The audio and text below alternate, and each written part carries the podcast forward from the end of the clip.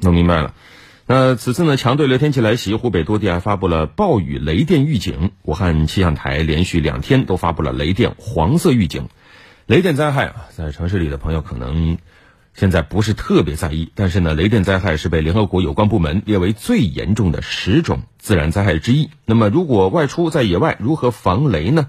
记者昨天也专门询问了湖北省防雷中心雷电防护产品检测实验室主任朱传林。嗯，朱传林就提到了防雷的关键，就是躲室内、站低地、迈小步、远离金属体。那根据介绍呢，当遇到雷电天气的时候，如果说听到雷声与看见闪电的时间间隔越来越短，就说明雷电越来越近；如果闪电后很快打雷，说明雷电就在附近。周传林提醒大家，雷雨天气来临的时候，要立即停止户外活动或作业，就近寻找安全躲避之处。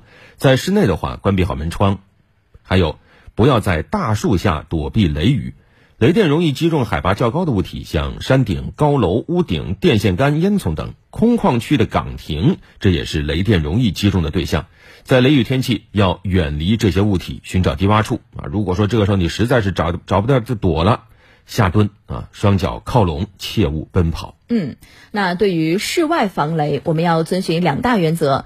第一个就是人体要尽量处于较低的位置，以减少直接雷击的风险；还有一个就是人体两脚之间的距离要尽量小，以减少跨步电压的风险。雷雨天气在野外不要使用雨伞和打手机，一定要远离金属体，因为金属物体具有引雷的效应。如果呢遇到雷雨天气，您在汽车里，在车里是安全的，但是要记得。关好车门、车窗，不要下车。汽车最好呢，也不要开动。